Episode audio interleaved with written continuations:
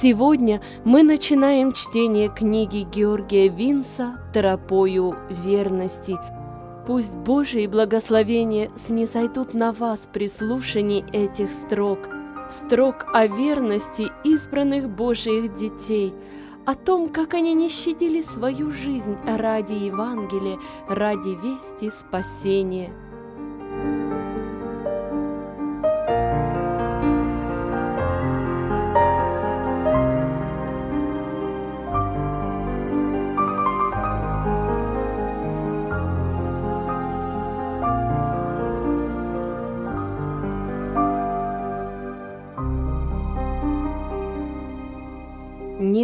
ничего тайного, что не сделалось бы явным.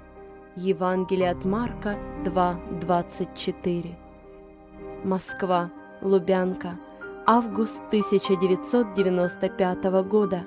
Архивный отдел Федеральной службы безопасности, так теперь именуется КГБ. Я держу в руках две папки серого цвета с судебным делом моего отца – Винса Петра Яковлевича. Первая папка тонкая, в ней всего 22 страницы с материалами дела первого ареста, следствия и приговора в Москве в 1930-31 годах. Вторая папка более солидная, на 450 страниц. В ней материалы дела его второго и третьего заключения в 1936 37 годах в Сибири, в городе Омске. В правом верхнем углу каждой папки крупным шрифтом написано «Секретно». Все эти документы многие годы являлись государственной тайной, но наступил момент, и все тайное, совершенно секретное становится явным, подтверждая справедливость слов Господа нашего Иисуса Христа – нет ничего тайного, что не сделалось бы явным, и ничего не бывает потаенного, что не вышло бы наружу. Здесь, на Лубянке, 4 августа 1995 года я узнал о судьбе отца почти через 60 лет после его последнего ареста в 1937 году – в архив Федеральной службы безопасности я пришел с женой Надеждой Ивановной и сыном Петром. Нас провели в читальный зал архива. Небольшая комната, несколько столов, тишина. Посетителей немного, все сидят за столами и молча перелистывают судебные дела в одинаковых папках. Это родственники незаконно осужденных, репрессированных в 1920-1950-х годах. Их дети, внуки, правнуки. Мы с женой и сыном также садимся за один из столов. Сотрудница архива ФСБ, вручив нам папки с материалами судебного дела нашего отца, сказала. «Я ознакомилась с делом вашего отца. Очень интересное дело должна сообщить вам тяжелую весть. Ваш отец Винс Петр Яковлевич был расстрелян 26 августа 1937 года по приговору тройки НКВД города Омска. От этой новости мне сдавила грудь. Надя заплакала. У Пети в глазах горе. Мой отец не вернулся из заключения, и я знал, что он умер в узах но это сообщение о его расстреле в 1937 году было для меня полной неожиданностью. Сотрудница архива раскрыла последние страницы дела, и я прочитал. Выписка из протокола номер 4 от 23 августа 1937 года. Постановили Винса Петра Яковлевича расстрелять. Рядом другой текст – также отпечатанный на машинке. Постановление от 23 августа 1937 года в части Винса Петра Яковлевича приведено в исполнение 26 августа 1937 года. Сотрудница выдала нам три тюремные фотографии отца, приобщенные к делу, заросшее лицо, печальные глаза. Я говорю сыну, «Петя, Твоему дедушке было 39 лет, когда оборвалась его жизнь, столько же, как тебе сейчас. Нам объяснили правила работы. Архив открыт с 10 утра до 5 вечера каждый день, с понедельника по пятницу. Материалы выносить из зала не разрешается, но можно читать и делать выписки. Начинаем знакомиться с материалами дела.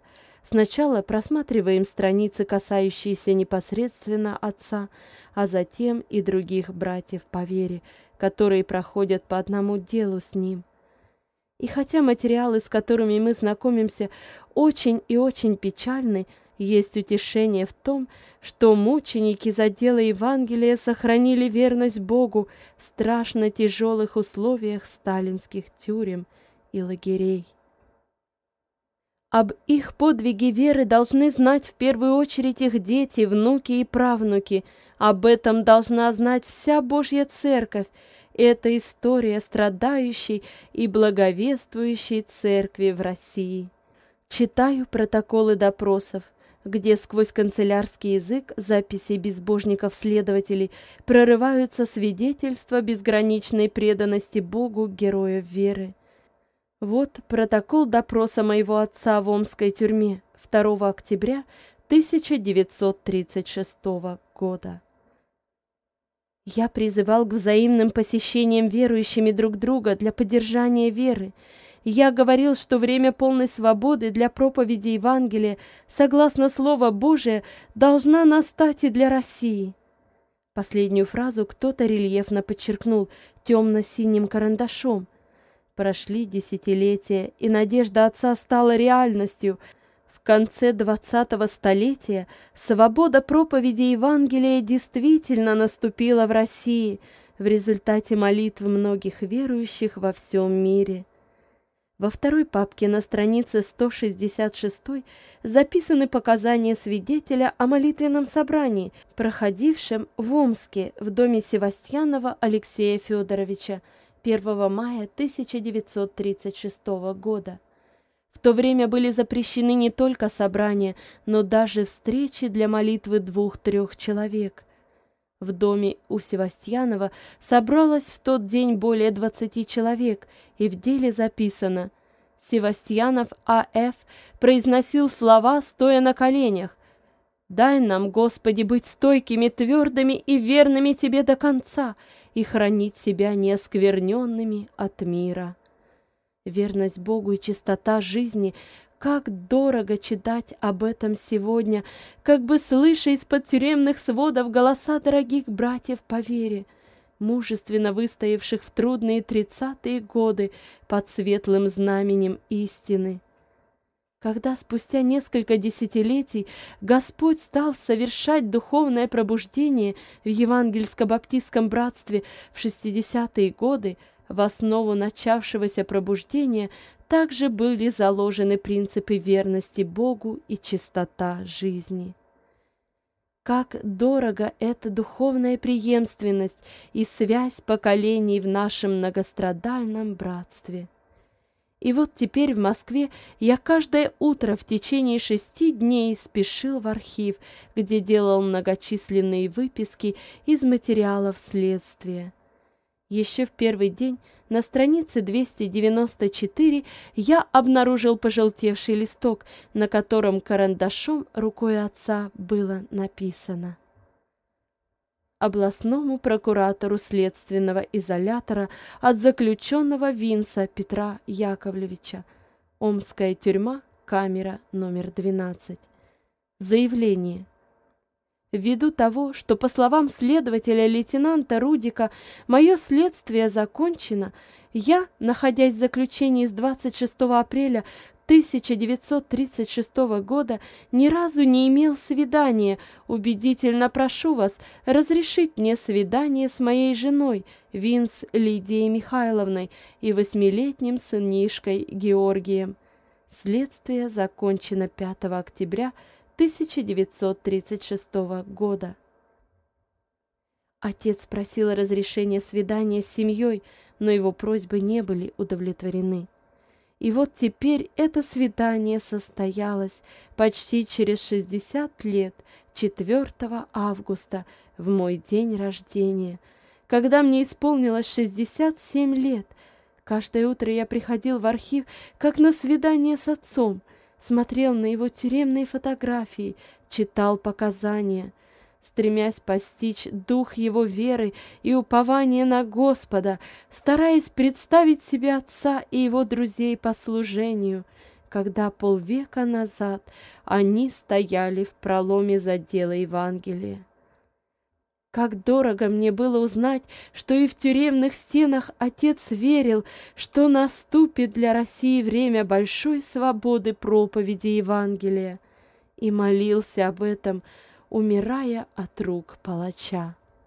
Отец, в те мрачные годы не только ты один молился о духовном пробуждении в России, но и многие другие, в том числе и твой друг Мартыненко Антон Павлович, вместе с которым вы посещали семьи верующих в Омске, ободряя не падать духом, но подвязаться за веру.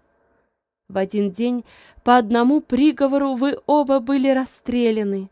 В те годы были замучены тысячи других верных служителей, как свидетельствует Слово Божие. Иные же замучены были, не принявши освобождение, дабы получить лучшее воскресение, те, которых весь мир не был достоин. Евреям 11, 35, 38 нам, последующим поколениям, оставлен Господом завет. Поминайте наставников ваших, которые проповедовали вам Слово Божие, и, взирая на кончину их жизни, подражайте вере их. Евреям 13.7 Мученикам за дело Евангелия на моей родине, сохранившим себя неоскверненными от мира, стойкими и верными Богу до конца – посвящается книга тропою верности. Москва, Лубянка, тайный спецархив. Здесь летопись тропы отца и братьев. Расстрелянный он в сердце моем жив, Любовью, а не злобой и проклятием. Страницы ветхие кроваво скрытных дел И надписи «Хранить секретно вечно», но день пришел, Всевышний повелел открыть архивы мастеров заплечных. Я с трепетом смотрю на почерк тех, Кто в подземельях пред судом стояли, Отвергнув путь предательства, как грех, И истину Христову защищали. Мы, дети их не только по крови, По вере, по тропе тернистой узкой — воспитанные в Божьей любви, с молитвами, звучащими по-русски. Москва, август 1995 года. По тундре, по железной дороге, Мчится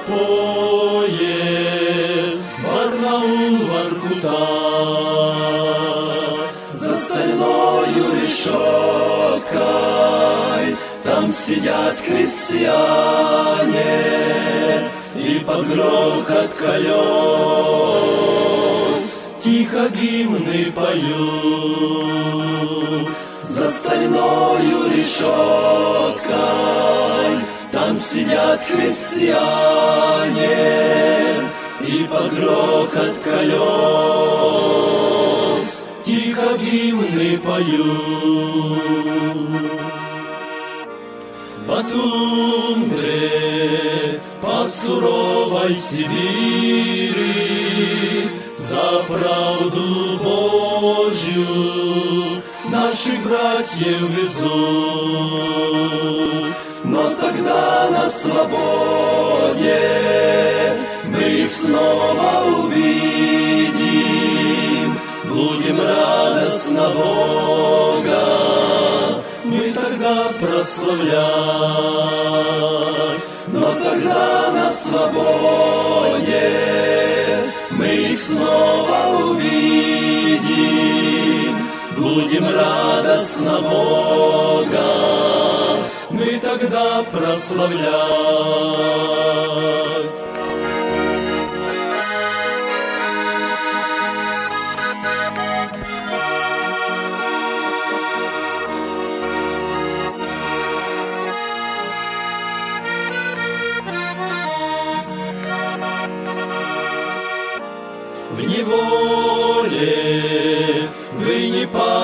Будьте духом, мы вместе с вами создадим Божий дом. Хоть тяжка ваша доля, и хоть слезы польются, но Христова свобода ждет борцов впереди. Хоть тяжка ваша доля, и хоть слезы польются, но Христова свобода ждет борцов впереди. Но скоро пролетит это время, будет тюрем, небольших лагерей. Будет вечное лето, будет братство Христово, и тогда в жизни новой будет вечный покой, будет вечное лето, братство Христово, и тогда в жизни новой будет вечный покой. Русская быль. Истоки. В твоей книге записаны все дни для меня назначенные, когда ни одного из них еще не было. Псалом 138, 16.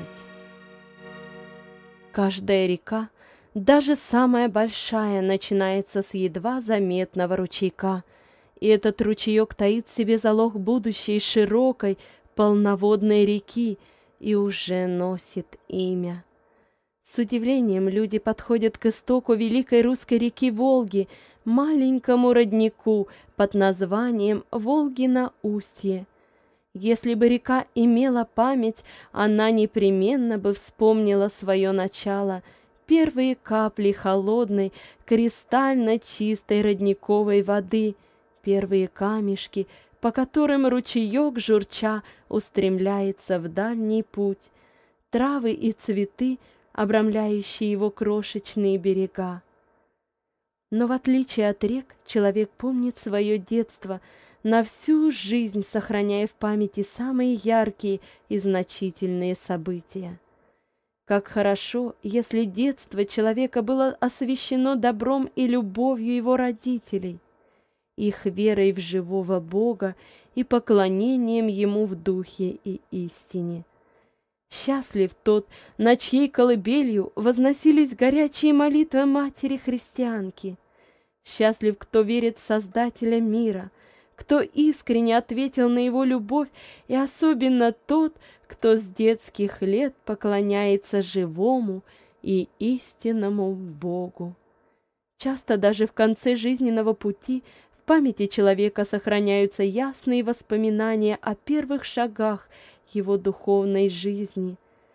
Моя мама, Винс Лидия Михайловна, уже на закате лет так вспоминала о своем детстве в своих истоках. Я родилась 30 марта 1907 года в городе Благовещенске на Дальнем Востоке. Моя мама Мария Абрамовна Жарикова до замужества Чешева была глубоко верующей.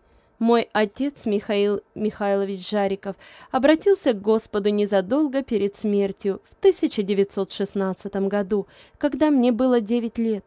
Мой дедушка Абрам Пименович Чешев, отец мамы, был глубоко верующим, в прошлом из Малакан Тамбовской губернии. Малакане очень интересные люди по своей вере и жизни, богобоязненные, трудолюбивые – 1990 году мой дедушка Чешев со своей семьей переселился на Дальний Восток из Тамбовской губернии. В те годы многие молокане переселялись на Дальний Восток из центральных губерний России, где они испытывали многолетние притеснения на религиозной почве от православных священников и царской власти. Пимен Чешев, мой прадедушка, в середине прошлого столетия был арестован по причине отпадения от православной церкви, которая в то время была государственной, и более года содержался под стражей в Тамбовской губернской тюрьме. Вместе с ним в тюрьме находились девять из его родных братьев. Все они были убежденными молоканами, или, как они себя называли, духовными христианами, и были арестованы по той же причине отпадения от православной веры. Суда над ними не было, а условия содержания в тюрьме были очень тяжелыми. Их старший брат умер в тюрьме, а все остальные были освобождены через год после ареста – благодаря тому, что вместе с ними в Тамбовской тюрьме находился арестованный за политику журналист, написавший о них статью, которая была напечатана в московских и петербургских газетах. Десять мужиков молокан умирают в Тамбовской губернской тюрьме за свою веру. Все они родные братья из деревни Лепеги. Итак, мой дедушка Чешев в 1890 году переселился на Дальний Восток – Моей маме тогда было пять лет. Более года они добирались до Дальнего Востока. Железная дорога была проведена только до Казани, а дальше на лошадях.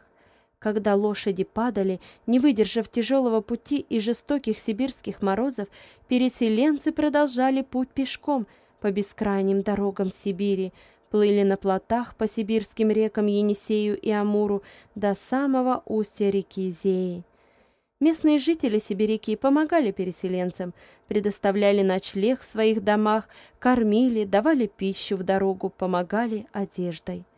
Это было особенно важно в зимнее время, а зима в Сибири долгая, по 6-7 месяцев большие морозы, снежные бури, метели.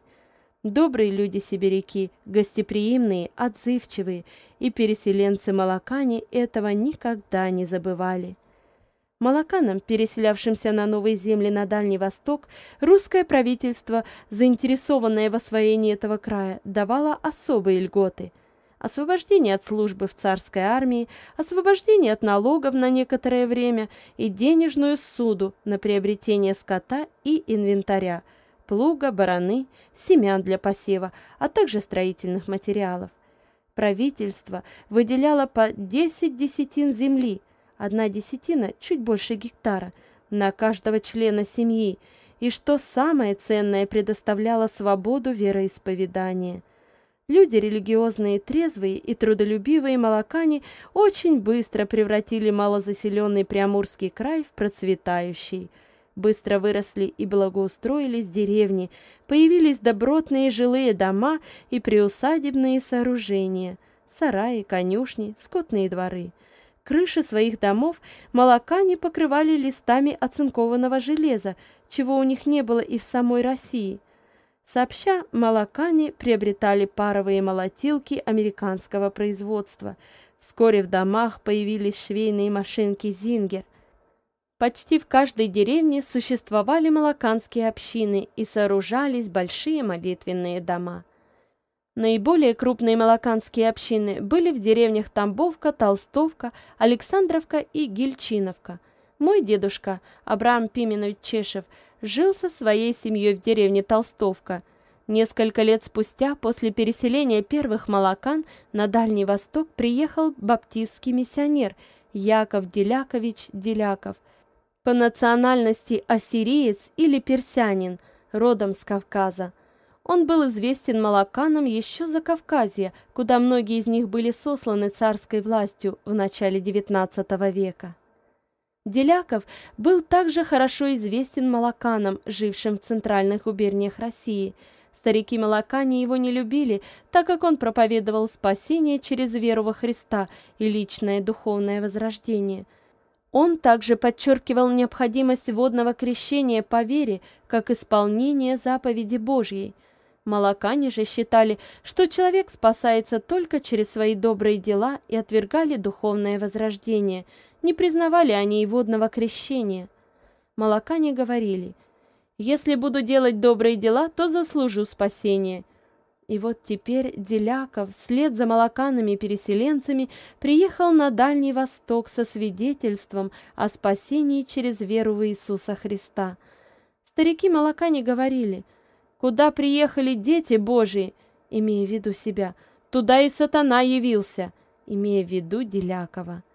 Мне моя мама Мария Абрамовна рассказывала, как Деляков евангелизировал этот край, какой он удивительный подход имел к молоканам, какие беседы проводил. Яков Делякович был основателем всех больших баптистских церквей Зазейского района, недалеко от Благовещенска, фактически первых на Дальнем Востоке. Когда Деляков приехал на Дальний Восток, то сначала остановился в Благовещенске – где был большой молитвенный дом Малакан. Делякову Малакане сначала давали возможность проповедовать в своем молитвенном доме, но потом, когда он как-то сказал в проповеди, что им надо покаяться в своих грехах и получить спасение, то они его просто стащили с кафедры. Деляков говорил на ломаном русском языке, часто употребляя старославянские слова. Он не говорил «грешники, покайтесь», но «окаянные, покайтесь». Когда однажды Деляков молился вслух в Малаканском собрании «Господи, прости их, окаянных!», то старики молока не прервали его молитву, окружили Делякова и сказали «Вот мы сейчас дадим тебе святым кулаком по твоей окаянной шее». После этого они окончательно прогнали его из Малаканского молитвенного дома в Благовещенске. Уже поздней осенью, когда река начала замерзать, Яков Делякович по тонкому льду перебрался на другую сторону реки Зеи и пешком пошел в малаканские деревни Зазейского района. Там в это время молокане снопы молотили на паровой молотилке, которую перевозили с одного двора в другой. Соседи помогали друг другу. Делалось это так. Бросают связанный сноп молотилку, а в другую сторону идет зерно в поставленные мешки, а в другую – солома. Деляков стал помогать, отгребая солому от молотилки. Здесь же, у молотилки, он и обетал с работающими. Мой дедушка Абрам Пименович Чешев, у которого Деляков в одно время работал, был искренним и боголюбивым молоканином, со слезами всегда молился, читал Библию, но не признавал водного крещения и отвергал спасение через личную веру во Христа. Дедушке было неудобно, что Яков Делякович не заходит в его дом и обедает прямо у молотилки. Дедушка Абрам знал, что Деляков проповедник, хотя и баптистский. И вот однажды Абрам Пименович приходит к работающим и говорит, «Яков Делякович, ты тут не обедай, приходи в дом, Уж мы с тобой и пообедаем, и побеседуем». Яков Делякович шел в дом, но когда начинал говорить о спасении, о возрождении, о крещении по вере, дедушка Абрам Пименович приходил в ярость и выгонял его из дома. Уходя, Деляков кротко и дружелюбно говорил, «Зря ты серчаешь на меня, Абрам Пименович. Господь так любит тебя, так любит. Он хочет даровать тебе спасение. «Ну чего ты на меня-то серчаешь? Я тебе только Слово Божие разъясняю».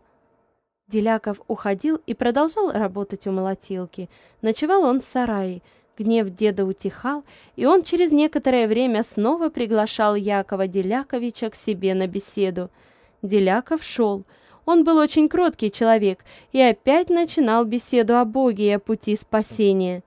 Дедушка не выдерживал и снова прогонял его.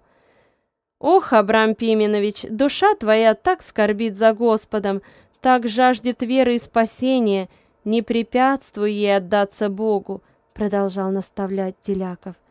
Морозы крепчали, а Деляков все еще спал в холодном сарае. Дедушка приходил в сарай. «Стыдно мне, Яков Делякович, что ты спишь в сарае, в холоде, а в доме у меня тепло и просторно.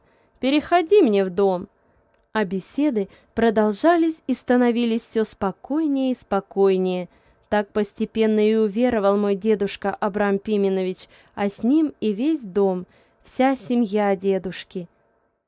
А молотилка переходила на другой двор, и с ней Яков Делякович. Он и там вел себя так же, работал и кротко свидетельствовал о пути спасения. Скоро в деревне Толстовка образовалась небольшая церковь баптистов – Сначала человек на 50, а потом на 100 и 200. молокане обращались к Богу целыми семьями и принимали водное крещение.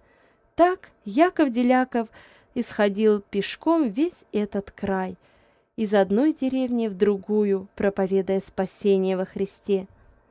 После многих лет духовного труда на Дальнем Востоке Яков Делякович отошел к Господу в деревне Гельчиновка, где он в последнее время жил. Там ему в одном из домов верующие выделили отдельную комнату, где он любил отдыхать после миссионерских посещений окружающих деревень.